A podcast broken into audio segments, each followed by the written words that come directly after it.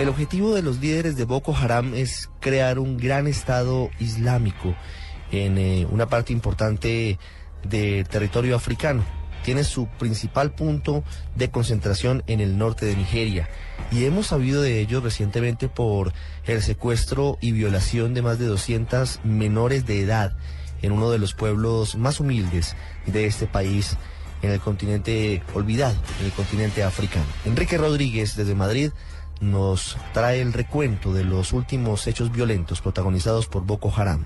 Buenas tardes, Ricardo. Es este mes de enero posiblemente el mes más sangriento desde que Boko Haram comenzó sus acciones criminales en el año 2009. Las informaciones del pasado día 10, si las vemos hoy con una cierta perspectiva, son realmente terroríficas. Ese día, una niña de 10 años de edad perpetró un atentado suicida en un mercado de Maiduguri. Al menos 20 personas perdieron la vida ese día en un atentado sin duda sangriento, pero que elevó a unas cotas de terror pocas veces vistas las acciones de Boko Haram por el hecho de usar a una niña que nunca supo que iba a morir a la entrada de ese mercado. La extensión del terror ha sido tal este mes de enero que es difícil encontrar una cifra exacta de los muertos provocados por la milicia islamista, aunque la mayoría de medios de comunicación en la zona señalan que esa cantidad podría superar los 3.000 muertos, de los que 2.000 podrían haber fallecido en una sola semana. Boko Haram ha pasado de matar cristianos mediante atentados con bombas a convertirse en una milicia bien armada, con enorme movilidad y con una capacidad aún mayor para perpetrar asesinatos en masa. El líder de la organización es Abubakar Shekau, quien no duda en protagonizar las reivindicaciones en vídeo de sus atentados, como esta, en la que se jacta de haber llevado a cabo atentados en las localidades de Baga y Doron Baga. En ese mismo vídeo, Shekau afirma tener armas para aniquilar a Nigeria y a Camerún.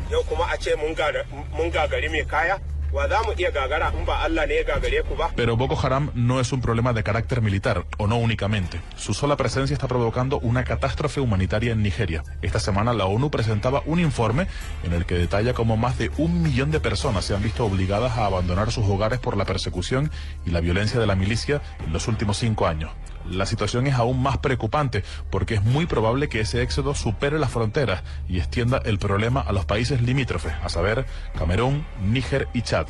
En este arranque de año, los organismos humanitarios calculan que entre 13 y 15 mil personas se habrían sumado a las cifras de desplazados.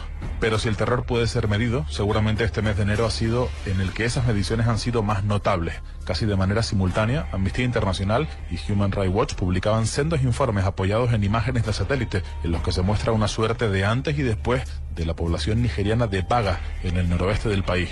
Las imágenes revelan que 3.700 estructuras, en su mayoría viviendas y pequeños comercios, fueron destruidas durante los ataques de la milicia islamista en los últimos 10 días.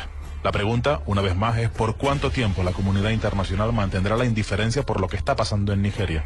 Hace meses que Francia y Estados Unidos, que no están dispuestas a intervenir directamente, reclaman la creación de una fuerza conjunta, pero hasta ahora todos los esfuerzos han sido infructuosos, a pesar de que existe un principio de acuerdo desde hace meses.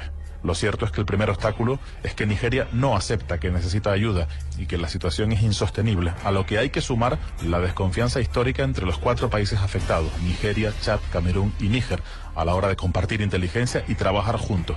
Además, otro obstáculo importante es que hasta ahora el presidente de Nigeria ha visto con malos ojos la posibilidad de autorizar una operación extranjera por temor a perder el control del conflicto. Y es que el presidente, cuya mente está puesta en las elecciones presidenciales del próximo 14 de febrero, no quiere dar muestras de debilidad sobre todo para no dar argumentos a la oposición, que prevé unos comicios muy ajustados.